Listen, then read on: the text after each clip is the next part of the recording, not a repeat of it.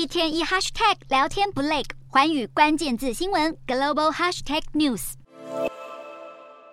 香港泛民主派参与二零二零年的立法会初选案，四十七人被控意图颠覆国家政权，相关案件六日展开审判。而在正式开审以前，法院前就聚集了数百人排队等待旁听，许多社会民主连线的成员也到场拉起布条示威抗议，同时还有大批警员和警车驻守在一旁，双方一度发生激烈推挤。一些被告人的支持者都质疑这起国安法官司的正当性。泛民派二零二零年举行的立法会初选，目的是要选出参加立法会选举的泛民代表，以争取选举过半来否决政府议案。不过，当时的行政长官林郑月娥却警告，这可能违反香港国安法的颠覆政权罪。隔年，香港警察便逮捕了五十名曾经参与初选的泛民派人士，最终起诉了四十七人，其中有三十一人已经认罪。在场示威人士抨击政府这番作为，根本是在刻意打压民意。许多被告自从两年前被逮捕以后，至今仍持续被关押，而且无法保释。由于这场审判涉及四十七名犯民人士，可说是规模最大的一起国安法官司。开审当天，也有多国外交人员到场，包括英国、法国、德国以及欧盟的外交官员都前来了解审讯过程。